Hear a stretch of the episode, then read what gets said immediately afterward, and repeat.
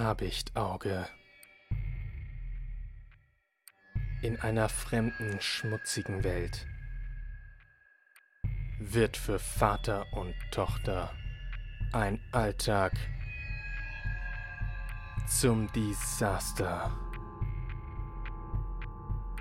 Thomas Bartling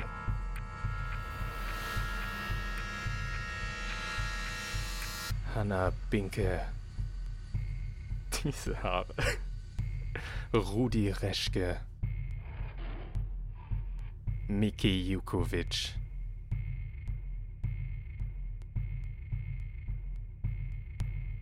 Habichtauge. Ein Film von Sven Unland. Ja, gruselige Gesichter, gruseliger Trailer. Ich mochte den Teaser damals sehr. Ich finde, der hat ähm, nichts, damals hatten wir noch kein Material gedreht vom Film, aber ich finde, der hat dafür, dass wir eigentlich noch nichts Richtiges gedreht haben, hervorragend die, die Handlung angeteasert mit den Texttafeln und dann diesen Bildern, die schon eine gewisse Stimmung und Gefühl erzeugt haben. Und mit dem peppigen Schnitt und der mhm. äh, aggressiven Musik, du wusstest irgendwie, da wird es auf die Fresse geben. Also wirklich Handlung hat der Trailer ja, äh, oder der Teaser ja nicht, ne? Nur, nur durch die Texttafeln, ne? Und das ist kurz und knackig, glaube ich, in einem Satz. Äh, ähm, in a cold, ugly world. Ähm, a father and his daughter. Ihr habt es ja gelesen. Ähm, also Hitchcock hat ja beim Film angefangen äh, zu einer Zeit, wo äh, noch Stummfilm aktuell war. Und da wurden teilweise, um die Handlung zu erklären, so Texttafeln eingeblendet.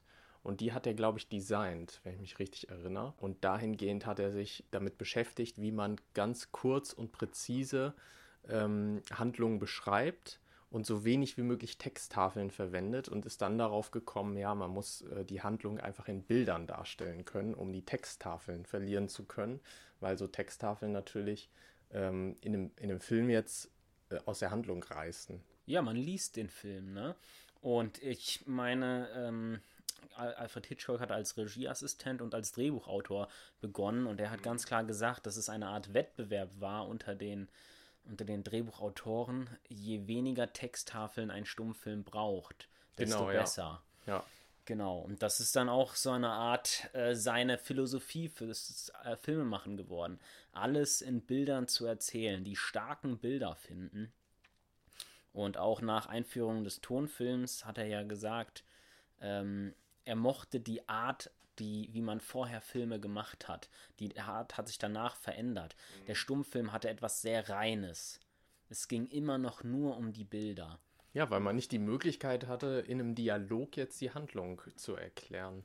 Genau, und er sagte, dem Stummfilm hat schon der Ton gefehlt, der natürliche Ton. Mhm. Aber das Problem ist, dass dadurch, als der Tonfilm kam, veränderte sich nicht einfach nur, dass die Filme Ton bekamen, sondern die Machart der Filme veränderte sich. Man fing an, Theater abzufilmen, wie er es nannte.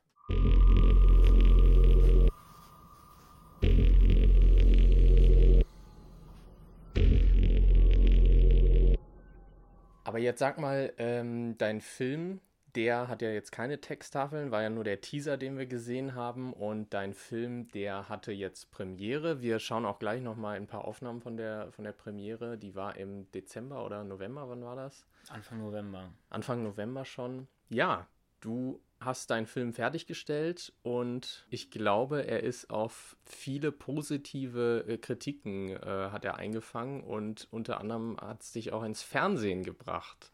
Wie ist das denn passiert? Ja, das ist auch eine witzige Geschichte. Äh, man könnte sagen, ähm, der SWR und ich, wir haben uns gefunden. Die SWR Landesschau Rheinland-Pfalz ähm, thematisiert immer äh, Menschen aus der Region Rheinland-Pfalz. Mhm. Ähm, die irgendetwas Interessantes gemacht haben und die dann auch wirklich quasi Rheinland-Pfalz, aber auch repräsentieren als Rheinland-Pfälzer. Und da passte ich so gesehen gut rein, als dass ich in Rheinland-Pfalz, dem einzigen Bundesland ohne Filmförderung, einen, ähm, einen gigantisch großen äh, Low-Budget-Fantasy-Film produziert hatte. Und das war eigentlich wie gemacht für die Landesschau Rheinland-Pfalz. Ich hatte mich schon an den SWR gewendet, hatte denen eine Mail geschickt und mit denen telefoniert, hatte denen vorgeschlagen, berichtet doch über mich. Und parallel dazu, während ich mich quasi an das SWR gerichtet hat, hat der SWR, äh, die Redakteure, fleißig Zeitung gelesen und einen Artikel von mir gesehen und aus Eigeninitiative versucht, Kontakt zu, auf, zu mir aufzunehmen. Mhm. Und so haben wir uns irgendwann gefunden und haben gesagt, ja, ich habe auch versucht, sie zu erreichen. Ja, ich habe versucht, sie zu erreichen. Und gesagt, ja, dann los geht's. Äh, komm in unsere Show und so war das eine super Plattform für mich und meinen Film. Und das kann ich wirklich sagen, dieser, dieser Beitrag, äh, jedes Mal, wenn man jetzt meinen Namen googelt, kommt man sofort auf diesen Beitrag. Mhm. Und das ist tatsächlich, muss ich wirklich sagen, eine Bombenvisitenkarte. Mhm. Also jetzt in meinem, ich habe es jetzt in meinem Job als Producer, dass ich mit einer Werbeagentur Kontakt habe ähm, und die googeln aus Jux meinen Namen, finden das Interview und sagen, hey, das ist ja ein interessanter Typ, ja. äh, nehmen Kontakt zu mir auf. Ähm, äh, ich, ich profitiere extrem davon. Ich hatte jetzt auch schon Kontakt mit Produzenten äh, zum Thema äh, meinen Debütfilm zu produzieren. Die, die Rückmeldung war bis dahin, du, ja, wir, wir, du brauchst noch ein bisschen oder wir, wir, wir haben das Gefühl, du musst noch einen Zwischenschritt gehen. Aber eins können wir dir sagen, du kannst dich schon richtig gut verkaufen. Beim, also das, das, das ist immer die Rückmeldung. Und die merken sich dann auch meinen Namen. Die gucken den SWR-Beitrag und merken sich den Namen Sven Unland. Das ist kein Spaß. Also die eine hat zu mir gesagt von, von Odeon, ähm, auch einer recht großen deutschen Produktionsfirma, die sagte zu mir, ja, also Herr Unland, dann ich merke mir Ihren Namen und Sie denken bitte an mich, wenn Sie mal bekannt sind. Nicht, dass das, ähm, nicht, dass ich da jetzt so viel drauf gebe, aber es freut mich natürlich schon, dass äh, dieser Beitrag so gut ankam und dass ich da einen guten Eindruck hinterlassen habe. Also so oft wir schon auch über Fernsehfilme vor allem abgelästert haben, äh, klassisch lineares TV da in so einer Sendung mal äh, gesprochen zu haben, ist doch noch, äh, das ist was, oder? Also es ist, also zunächst mal ist es eine große Plattform, weil es ja nach wie vor, ich weiß nicht, Landesschau, ich müsste jetzt lügen nicht, aber ich glaube, die haben 200.000 Zuschauer. Mhm. Bin mir gerade, bin mir da nicht ganz sicher. Ähm, also es ist erstmal eine super Plattform und dann ist es für mich so, dass ich auch schon das Format mag, äh, Journalismus, Interview. Ähm, also wenn man, wenn man, wenn es ein gutes Interview ist, kann sowas auch interessant sein. Also ich höre mir zum Beispiel gerne viele Interviews an mhm. von großen Regisseuren, aber auch von Fußballtrainern oder Politikern. Ich finde sowas immer interessant, wenn Leute denn auf den Punkt kommen können finde ich Interviews immer interessant. Ja, ist bei mir noch ein großes Problem, auf den Punkt zu kommen. Äh, jetzt probieren wir sie auch das erste Mal unserem Podcast zeitgleich äh, aufzuzeichnen Stimmt. und haben uns da zum Ziel gesetzt, möglichst äh, authentisch zu sein und zu bleiben und haben einfach mal gesagt, äh, dass wir während wir Podcast haben wir jetzt auch schon ein Jahr und jetzt einfach mal Kameras dazustellen. Aber jetzt, bevor ich dir die Frage aller Fragen stelle, die viele Nachwuchsfilmemacher, die hoffentlich natürlich zuschauen, äh, brennend interessiert. Hier nochmal eine kleine Zusammenfassung. Wer ist dieser Typ? Sven Unland. Der Filmwissenschaftsstudent Sven Unland sitzt in seinem Studentenzimmer und hat Bilder im Kopf. Bilder von dunklen Kreaturen und schrecklichen Ereignissen. Er ist allein mit einer großen Idee, einen Film zu drehen. Einen Film, der es in sich hat. Er ist auf so viel Widerstand gestoßen, doch auf seinem Weg hat er so viele Menschen kennengelernt und für seine Idee begeistert, dass am Ende kein Kurzfilm, sondern ein Universum von Geschichten herauskam. Und jetzt liegt mir diese eine Frage auf der Zunge. Sven, wie um Himmels willen bist du vorgegangen? Wie hast du das angestellt? Also ich glaube, ich habe mir schon sehr genau überlegt, welche Schritte ich gehen will. Ich glaube, bei mir war Genie und Wahnsinn sehr nah beieinander. Mm, also, oder Genie und Wahnsinn ist so dieses, diese typische Formulierung, aber sagen wir, Dinge, die ich sehr gut gemacht habe und Dinge, die ich sehr schlecht gemacht habe, waren sehr nah beieinander. Was ich zum Beispiel sehr gut gemacht habe, ist, etwas aufzubauen, was die Leute begeistert hat. Ich habe sehr systematisch habe ich die Leute von dem Projekt überzeugt. Mhm. Also wenn man wirklich was finden will und sagen will, Sven, das hast du richtig gut gemacht, dann, dass ich 30 Mann zum Brennen gebracht habe für dieses Projekt. Das habe ich wirklich geschafft. Ähm, ja, also da, da und das habe ich sehr systematisch gemacht. Von das Drehbuch, das ich geschrieben habe, dann wie ich das Drehbuch ausgestaltet habe. Ich habe Zeichnungen anfertigen lassen, weil ich dachte, okay, einfach nur auf Papier aufzuschreiben, Monster im Wald, da denken sie sich ja. Und dann habe ich, und dann war der nächste Schritt, dass es sehr präzise Zeichnungen von den Monstern gab, wie die aussehen. Da habe ich mit angehängt. Und jeder, der das Drehbuch gelesen hat, gedacht hat, äh, und dann die Zeichnungen gesehen hat, dachte, oh, ja. so soll das aussehen. Das ist ja plötzlich sehr präzise. Das ist ja gar nicht mehr so. Äh, so, ähm, Keine Schnapsidee, sondern ja. der Typ meint das ernst. Genau, exakt. Und damit habe ich, das habe ich angehängt in die, äh, in die Drehbücher und Exposés, die ich an die Schauspieler verschickt habe. Und Alter, ich, ich kann es nur immer wieder wiederholen. Ich habe ganz viele Schauspieler und, und auch erfolgreiche Schauspieler angefragt und die haben geantwortet. Die, die wussten, dass es unbezahlt ist und die haben, haben die Zeichnungen gesehen. Ich glaube, dass größtenteils es die Zeichnungen waren, die mhm. wirklich dem Projekt an Attraktivität verliehen haben. Und dann war mein Ding, ich weiß nicht, ob ich das mal so gesagt habe im Podcast. Ich wusste ganz genau, wenn ich jetzt Schauspieler, äh, professionelle Schauspieler will für einen unbezahlten Dreh, der Fantasy ist, wo so viel schiefgehen kann, äh, dann sagen sie nicht einfach zu. Und ich habe dann irgendein Interview gelesen von der Schauspielerin Saskia Rosendahl, die gesagt hat, dass sie so sehr Castings mag, weil Schauspieler und Regisseur sich da gegenseitig beschnuppern lassen. Und da äh, fiel bei mir der Groschen, du kannst die jetzt nicht einfach anfragen und sagen, wir machen das, sondern du musst sie für ein Casting anfragen. Und beim Casting castest nicht nur du die Schauspieler, sondern die Schauspieler casten auch dich als Regisseur. Mit anderen Worten, dieses Casting, was ich dann organisierte, war für mich nicht einfach nur ein Casting, wo ich mir Schauspieler anschauen will, sondern es war für mich eine Bühne, wo ich zeigen muss, was das hier für eine Produktion wird. Und ich habe dann ein Casting richtig schick organisiert. Es war wirklich sehr professionell organisiert. Wir waren in einem Theater. Ähm, wir hatten einen Fahrer, wir hatten Leute am Empfang, wir hatten, es war richtig gut, gut durchorganisiert, alles so wie ein richtiges professionelles Casting, eher besser, würde ich mal sagen. Also so war mein Anspruch und ich glaube, es war auch ungefähr so.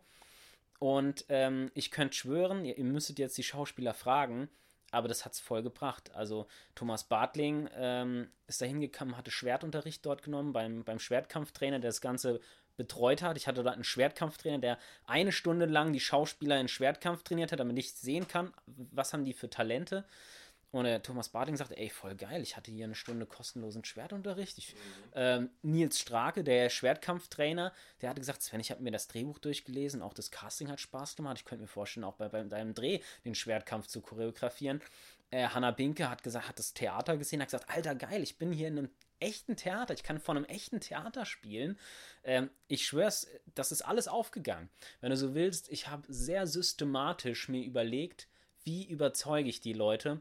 Und eins nach dem anderen habe ich das aufgebaut. Dann kam, die, also als erstes kam noch die Maskenbildnerin dazu, die dann wirklich die Masken produziert hat. Mhm. Und irgendwann gab es dann, ja, ich Über weiß die Produktion haben wir ja schon in Folge 9 gesprochen. ja, genau. Hol mich mal wieder zurück. Also man, man merkt, dass du da echt, äh, du, du redest dich wirklich da in positiver Form in Rage. Ja. Das ist echt äh, mega bemerkenswert. Und aber jetzt ist der Film fertig und die Premiere war im November und da haben wir auch ein paar Aufnahmen gemacht. Da schauen wir doch mal kurz rein. Es gab, wenn ich mein Drehbuch verschickt habe, dann kam das ab und zu vor, dass ich ausgelacht wurde. Das wird so albern werden. Und es gab dann, ich fragte dann, okay, was meinst du? Ja, zum Beispiel die Kämpfe, wie sollen die denn aussehen? Und es gab dann irgendwann den Moment, wo ich mein, mein Handy rausgezückt habe und gesagt habe, so, so sollen die Kämpfe aussehen. Und dann sagt ja, okay, und wie willst du das den Schauspielern beibringen? Das? Nicht ich bringe das den Schauspielern bei, die bringen das den Schauspielern bei. Und als Nils Strake, der Schwertkampftrainer von Gladiatoris Stuttgart, mit seinen beiden Übungsleitern Christoph Kleiner und Alex Weizenegger äh, zu dem Pro Projekt hinzukam, ähm, bekam mein, mein Projekt eine gewisse Ernsthaftigkeit. Die Kämpfe, die würden richtig professionell choreografiert werden und die Schauspieler richtig professionell ausgebildet werden. Eine ähnliche Situation mit diesem Schweigen gab es auch, nachdem ich den Cast vorgestellt habe. Auch da gab es dann häufig ein längeres Schweigen und so langsam fragte sich dann mein Gegenüber, meine Fresse, der meint das ernst.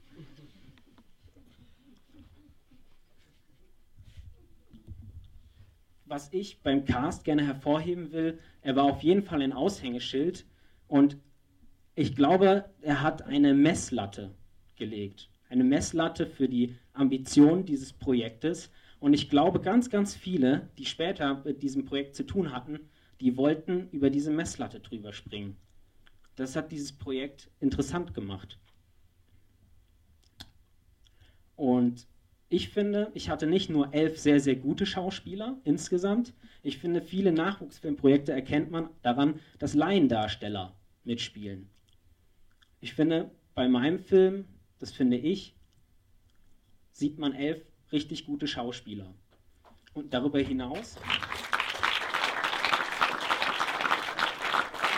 Als ähm, einer, der kurz vorher ähm, den Los Angeles Film Award gewonnen hat, was war denn deine Entscheidung, dich dann hier bei Serka anzuschließen? Ähm, wann, wann, hat man die Gelegenheit, so geil auszusehen? ich hatte auch einfach Lust zu spielen und ich fand das Projekt auch, wow, krass, das macht keiner. Ich kenne keinen, der solche Filme macht. Ich dachte, okay, das ist eine geile Gelegenheit und äh, habe dann die Maske dann aufgehabt und habe dann die erste Nacht davon auch geträumt. Johanna muss sich ja auch so die, ihren Herausforderungen und Ängsten stellen mal so vielleicht auch so übertragen so auf das, auf das echte Leben, so in der Herangehensweise, siehst auch du dich so in Johanna oder bist du quasi komplett in eine neue Rolle einfach geschlüpft?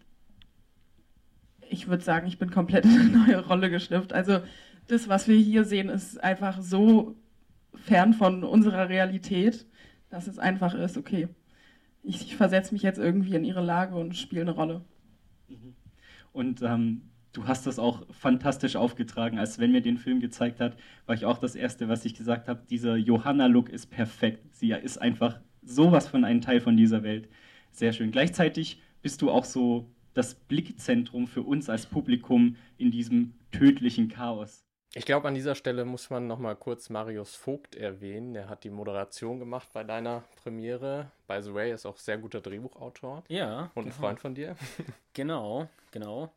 Ja, und er war ein richtig guter Moderator. Das hat mir auch ähm, Karl Marziniak, langer Kameramann beim ZDF und eben auch Fernsehjournalist, der hat mir das auch nochmal eindringlich gesagt und auf seine Meinung halte ich sehr viel. Ich glaube, er ist wirklich ein Experte für Fernsehjournalismus und er hat mir gesagt, das war eine sehr gute Wahl, wo ich sehr gut aufgehoben war.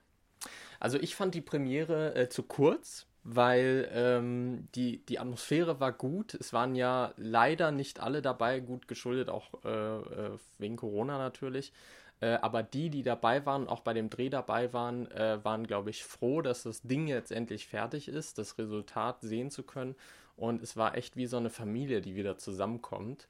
Und du hast echt positive ähm, Kritiken auch bekommen. Also ich glaube, dass die Kritiken, die dann ausgesprochen werden mir gegenüber, das sind die Kritiken, die wirklich äh, Glückwünsche sind. Und die mhm. kritischen Rückmeldungen, die werden dann, glaube ich, bei so einer Premiere gar nicht ausgesprochen. Ich mhm. glaube, so eine Veranstaltung, so eine Premiere ist schon eine Veranstaltung, wo man sich gegenseitig auf die Schulter klopft. Wenn mhm. die Involvierten dabei sind, das ist nicht so eine kritische äh, Veranstaltung, sowas ist es nicht. Ist halt auch so ein bisschen der Filmbranche an sich geschuldet, wie das Ganze funktioniert, weil äh, auf solchen Premieren, äh, so selbst wenn der Schauspieler irgendwie die Produktion total scheiße fand und dann nicht sagt, oh, es war super geil und äh, immer wieder gern, dann wird er halt auch von der Produktion oder von dem Regisseur dann beim nächsten Projekt wahrscheinlich nicht gebucht. Mhm. Äh, es ist immer so ein, ähm, ja, Werben, wer kennt wen. Äh, das kann ziemlich, ziemlich blöd werden, aber so ist es nun mal. Ja, klar klar. Das sind halt dann die Rückmeldungen, die du dann danach bekommst. Also mir hat man mal gesagt, Sven, äh, gib niemals eine Rückmeldung auf, einem, auf einer Premiere, nimm dir drei Tage Zeit und sag's dann. Alles andere ist gar nichts wert. Hat man mir gesagt, finde ich interessante Regel. Ich versuche mich demnächst mal dran zu halten, weil auch ich habe gemerkt, dass auch ich dann, weiß ich nicht, war bei dem Projekt dabei, bin teilweise euphorisiert und meine Rückmeldung fällt viel besser aus, als sie eigentlich äh, gewesen wäre. Mhm. Mm, und was ich halt mal beobachtet habe, und das fand ich, das fand ich ganz schlimm im Nachhinein. Und zwar, ich war auf einer Premiere von einem Film, der nicht so gut war. Und alle haben dem Regisseur auf die Schulter geklopft und gesagt, ey, richtig gut. Aber der Film war wirklich schlecht. Der war wirklich schlecht.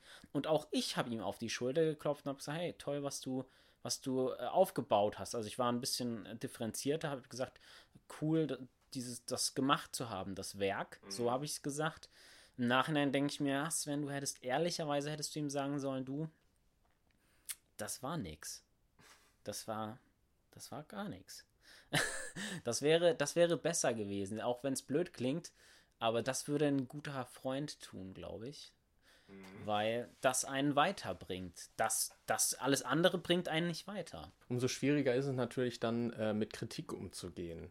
Man muss, äh, glaube ich, immer sehr differenziert schauen, wer gibt mir gerade die Kritik, weil äh, sobald man einen Film dreht, und er fertig ist, bietet man natürlich auch in gewisser Weise eine Angriffsfläche für positive als auch für negative Kritik. Das stimmt, das stimmt. Und ich bin auch sehr sensibel. Also es ist schon etwas, das es mich richtig, also wenn der Film jetzt wirklich schlecht geworden wäre, es hätte mich wirklich sehr ähm, fertig gemacht.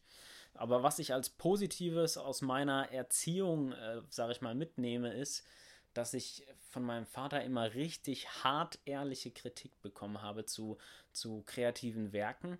Ich weiß nicht, ich frage mich manchmal, ob es vielleicht zu hart war, aber ich bin in der Hinsicht abgehärtet und will auch die harte Kritik. Mhm. Ähm, ich finde nichts schlimmer als also gesagt zu bekommen, gut gemacht als Floskel, halte ich für eine der gefährlichsten Floskeln überhaupt. Ähm, es ist häufig gut gemeint, aber es ist nicht gut. Äh, kommen wir auch nochmal zu dem TV-Beitrag. Da bist du ja auch sehr persönlich geworden. Das ist auch was, was ich an dir schätze. Du bist echt ehrlich, du sagst deine Meinung. Äh, Film zu produzieren ist echt 80% Kommunikation. Du musst auch speziell als Regisseur in der Lage sein, äh, das, was du vorhast, in Worte zu fassen, denn das ist dein einziges Instrument. Denn ein Film kann man nicht alleine drehen. Du musst in der Lage sein, den einzelnen Gewerken ähm, das zu sagen und zu erklären, was du vorhast. Ja, und weißt du, was ich spannend finde? Im Prinzip ähm, reicht es manchmal nicht aus, dich klar und präzise auszudrücken, mhm. sondern manchmal musst du wählen zwischen unterschiedlichen Arten von Rhetoriken. Weil manchmal musst du überzeugen, Manchmal musst du informieren, Klarheit schaffen. Mhm. Manchmal musst du beraten. Bei Schauspielern musst du mit dem Unterbewusstsein sprechen. Das ist was komplett anderes, als klar zu sagen, was du willst. Wenn du zu einem Schauspieler sagst, äh, klar, das war nix, spiel's mutiger. Das ist eine äh, Anweisung, die tendenziell verunsichert. Mhm. Im Prinzip musst du wählen zwischen unterschiedlichen Rhetoriken. Und wenn du mich fragst, das ist das, was ich für schwer empfinde und für schwer halte, immer die richtige Rhetorik zu finden. Also verschiedene Arten von Informationen. Im Kameramann äh, sagst du was anderes als deinem äh, Schauspieler oder deiner Schauspielerin. Genau. Manchmal zum Beispiel brauchst du auch eine Ansage am Set. Also zum Beispiel kurz, nein, das machen wir nicht, auf Anfang stellen und los und was weiß ich du gehst jetzt dahin, du machst das, dies und jenes. Manchmal ist die Ansage das, was gebraucht wird. Und dann wiederum ist es aber gar nicht die Ansage, sondern es ist ein ganz sensibles äh, Vortasten zum, zum Unterbewusstsein des Schauspielers, dass du in Szene setzen willst, dass du, und dann sagst du nicht, so, und jetzt gibst du mal Vollgas oder jetzt, äh, ähm, jetzt, jetzt traust du dich mal oder was weiß ich, sondern musst du, dann musst du wirklich ähm, sensibel und vorsichtig sein. Und das finde ich ist das Schwierige. Mm, und das muss man, glaube ich, auch erstmal kennen. Man muss differenzieren können zwischen den unterschiedlichen Arten. Mhm. Und dann musst du in der Situation erkennen, was für eine Rhetorik ist jetzt gefragt. Über die Produktion von Serka ähm, auch habe ich da auch genug in den Fachkreisen. Der Film hat, also der Film hat ja wirklich äh, Wellen geschlagen, auch in der Nachwuchsfilmbranche. Ich kann mich erinnern, äh, ich habe ja auch im Sommer einen Kurzfilm gedreht und habe dann einen Kameraassistenten über Crew United kennengelernt und der hat von dem Dreh gehört. Ach, du bist das, okay, der Dreh. Also äh, das, das war schon bekannt. Ne? Das, das war, du hast quasi eine Produktion aus dem Boden gestampft äh, äh, die es richtig in sich hatte und die dann wirklich, äh, wo die Leute echt drüber gesprochen haben. Ne? Ja, ich glaube, was hier gelungen ist bei dem Projekt, das ist ganz, ganz, ganz schwer nachzumachen, was gelungen ist. Mhm.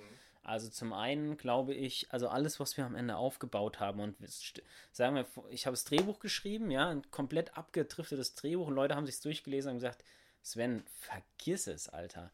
Äh, ein Jahr später stehen wir mit 30 Mann nachts im Wald mit Pferden, äh, Hund, Eule, ähm, ähm, Schwert, Schwertern und irgendwelchen komischen Silikonmasken. Wir wollen 30 Mann wollen alle das Gleiche, diesen Film zu produzieren, äh, unbezahlt. Ähm, und was hier gelungen ist, ich glaube, die, diese Qualität zu diesem Genre mit diesen Mitteln, ich, ich will mich selbst nicht überschätzen, aber ich habe das Gefühl, dass es beispiellos ist. Mhm. Ähm, ich glaube, dass eine Filmhochschule wie die Ludwigsburger Filmakademie, die können sowas durchaus stemmen, denen traue ich das zu, ist aber nochmal was komplett anderes als Sven Unland von seinem Studentenzimmer aus. Also wir wollen ja auch nochmal eine extra Folge dann über äh, Serka machen, wo wir auch inhaltlich sprechen. Das können wir noch nicht, weil er ist noch in der Auswertung. Wie sieht es da aus? Also, also er hat mit dem ersten Festival, auf dem er lief in Toronto, hat er jetzt direkt zwei Filmpreise gewonnen. Bestes Make-up und beste Kampfszene. Und das mhm. ist schon mal gut. Das heißt, er ist jetzt ein preisgekrönter Film. Mhm.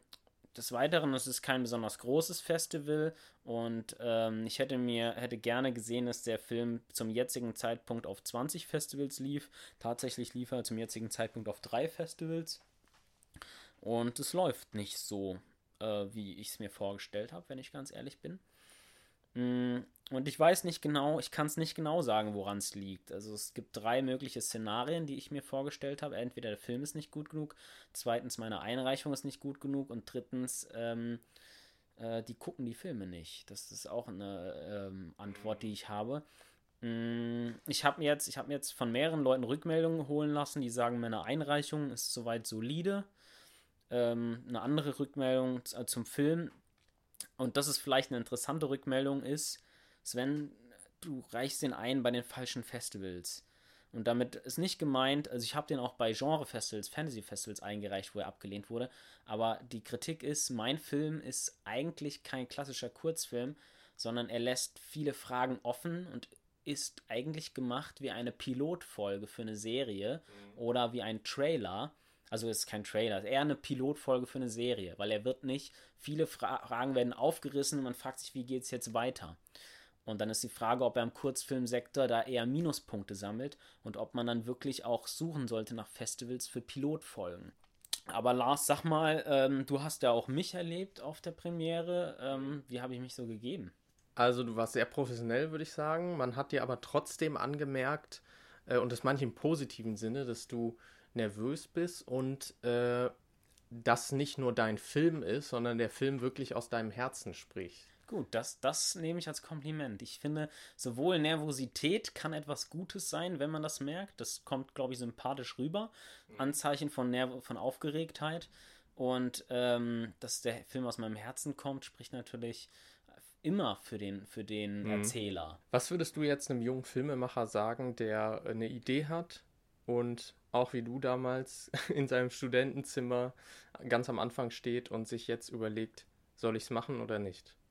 Ich würde ihm empfehlen, sich genau zu überlegen, was er will, sich genau zu überlegen, was kann passieren, wenn das schief geht, die Risiken abwägen mhm. und dann ähm, und dann sich dafür zu entscheiden, etwas zu riskieren.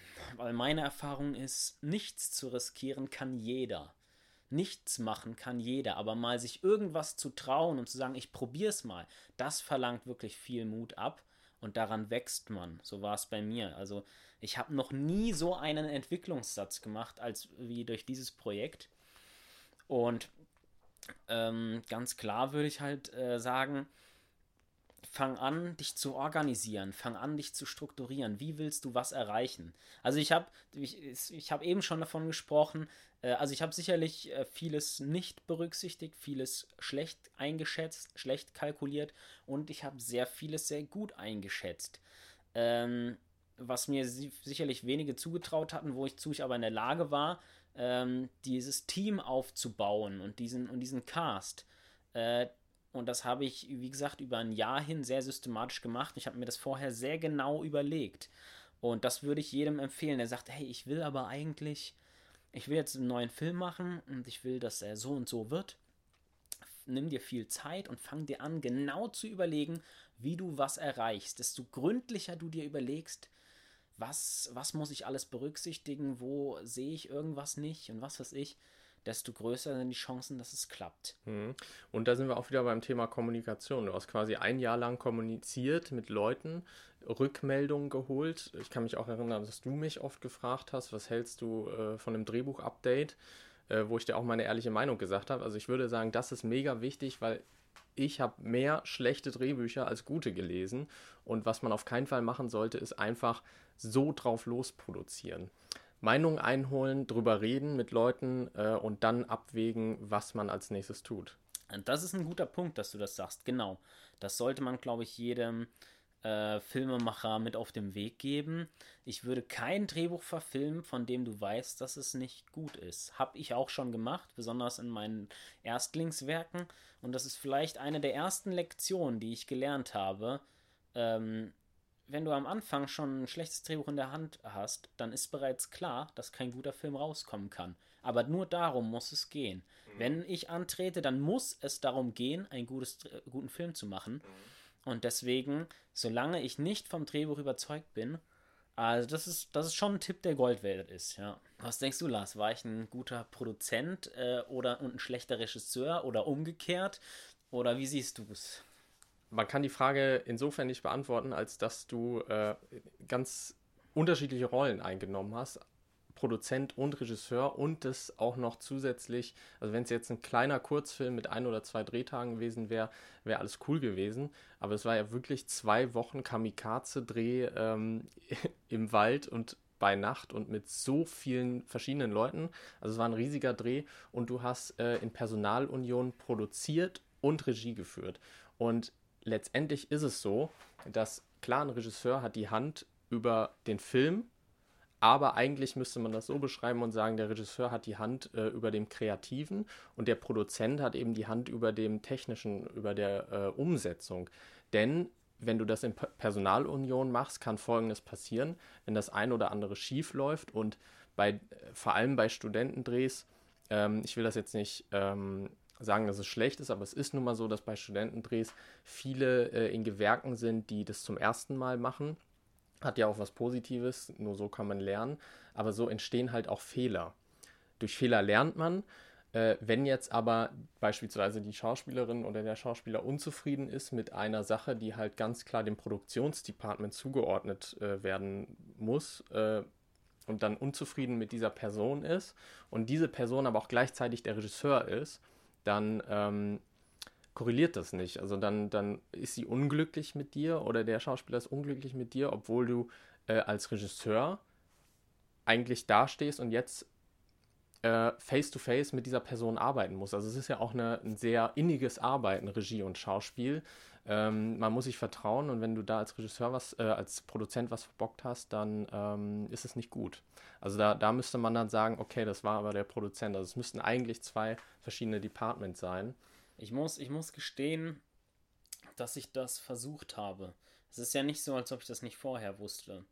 Ich habe das versucht zu organisieren, dass das, äh, dass ich quasi so zwei Monate vor dem Dreh mich komplett äh, rausnehme aus der Produktion. Und es hat nicht geklappt. Mhm. Das muss man, glaube ich, auch so sagen. Ich meine, ich bin am Ende bin ich dafür verantwortlich, dass es nicht geklappt hat. Ähm, aber das war natürlich voll mein Ziel. Aber wie viele professionelle Produktionen habe ich auch schon miterlebt, wo Sachen passiert sind, wo man sich denkt, Alter, da habe ich manchen Studentendreh erlebt, der geiler organisiert war. Ähm, es passieren immer Fehler. Es menschelt und Filmdrehen ist eben, ähm, obwohl viel technische Sachen dazugehören, ähm, man arbeitet so eng mit verschiedenen Charakteren zusammen und jeder Dreh ist so unterschiedlich, äh, dass es, glaube ich, ein Wunder ist, wenn bei jedem Dreh alles glatt läuft. Ja, ich glaube, ich glaube, das sind halt immer so die Set-Geschichten, ne? wenn man dann erzählt, ah, was über den Dreh, was alles schiefgegangen ist und so. Das sind, ähm, ich weiß auch nicht, das. Da denkst du dir immer, oh mein Gott, Dreharbeiten, ja. Äh, also das habe ich jetzt mit meinem, meinem Chef, äh, mit Simon, ähm, der ja einen Kinofilm gedreht hat und erstaunlicherweise ähneln sich die Geschichten, die wir uns gegenseitig erzählen, ich von meinem Film, er von seinem Kinofilm, ähneln sich sehr. Er war übrigens auch Produzent und Regisseur mhm. und hatte dieses Dilemma auch. Ähm, ja, also, äh, und dann, dann kommen halt so Geschichten, ähm, heraus, wie, ja, wir hatten den Müll und wir wussten nicht, wohin mit dem Müll. Dann haben wir, sind wir zu so einer Mülltonne am Bahnhof gefahren, haben den Müll dort weggeschmissen. Dann kommt ein Taxifahrer und gesagt, das habe ich ganz genau gesehen, ich rufe jetzt die Polizei, dass ihr dort den Müll, äh, öffentliche Müllentsorgung einfach so ist verboten. Ihr räumt den sofort hier weg und dann, also äh, was ich und sagen das nach einem 16-Stunden-Tag, obwohl du sechs Stunden später wieder am Set stehen musst. Und was machst du jetzt? Genau, genau so. Und so Geschichten ähm, von denen ich ja jetzt auch schon ein paar erzählt habe von meinem Dreh. Und die konnte er mir dann erzählen. Ja. Also, also es gibt definitiv zu wenige Filme über Dreharbeiten, weil äh, da stecken noch viele äh, Highlights-Geschichten drin, was so eine Filmproduktion eigentlich mit sich bringt. Ja, Sven, wie geht's weiter? Also du hast äh, kurz schon mal angerissen, äh, du arbeitest jetzt in der Produktionsfirma und äh, bist Producer. Genau, ich arbeite jetzt in einer Produktionsfirma als Producer.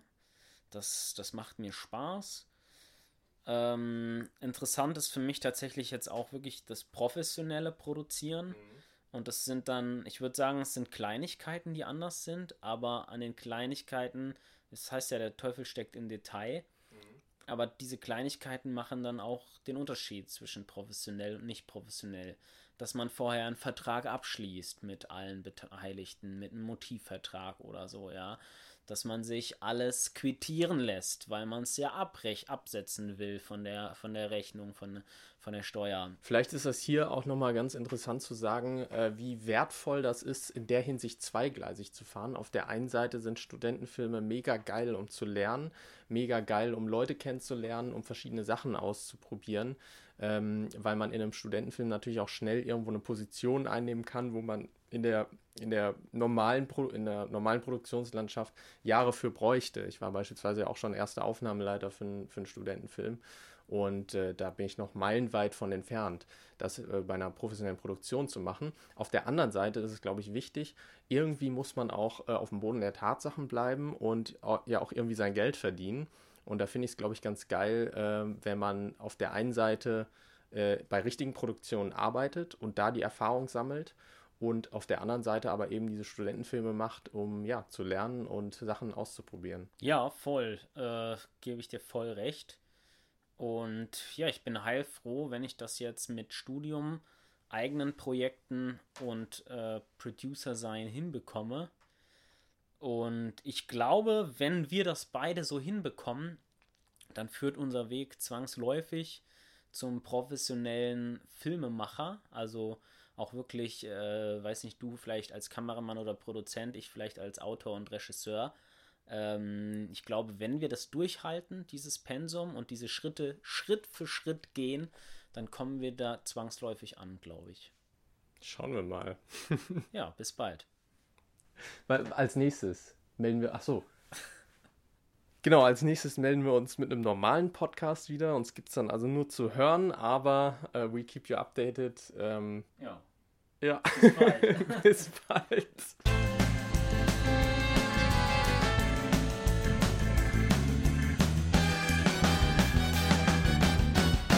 MacGuffin, der Filmpodcast. Träume nicht dein Leben, sondern verfilme deinen Traum.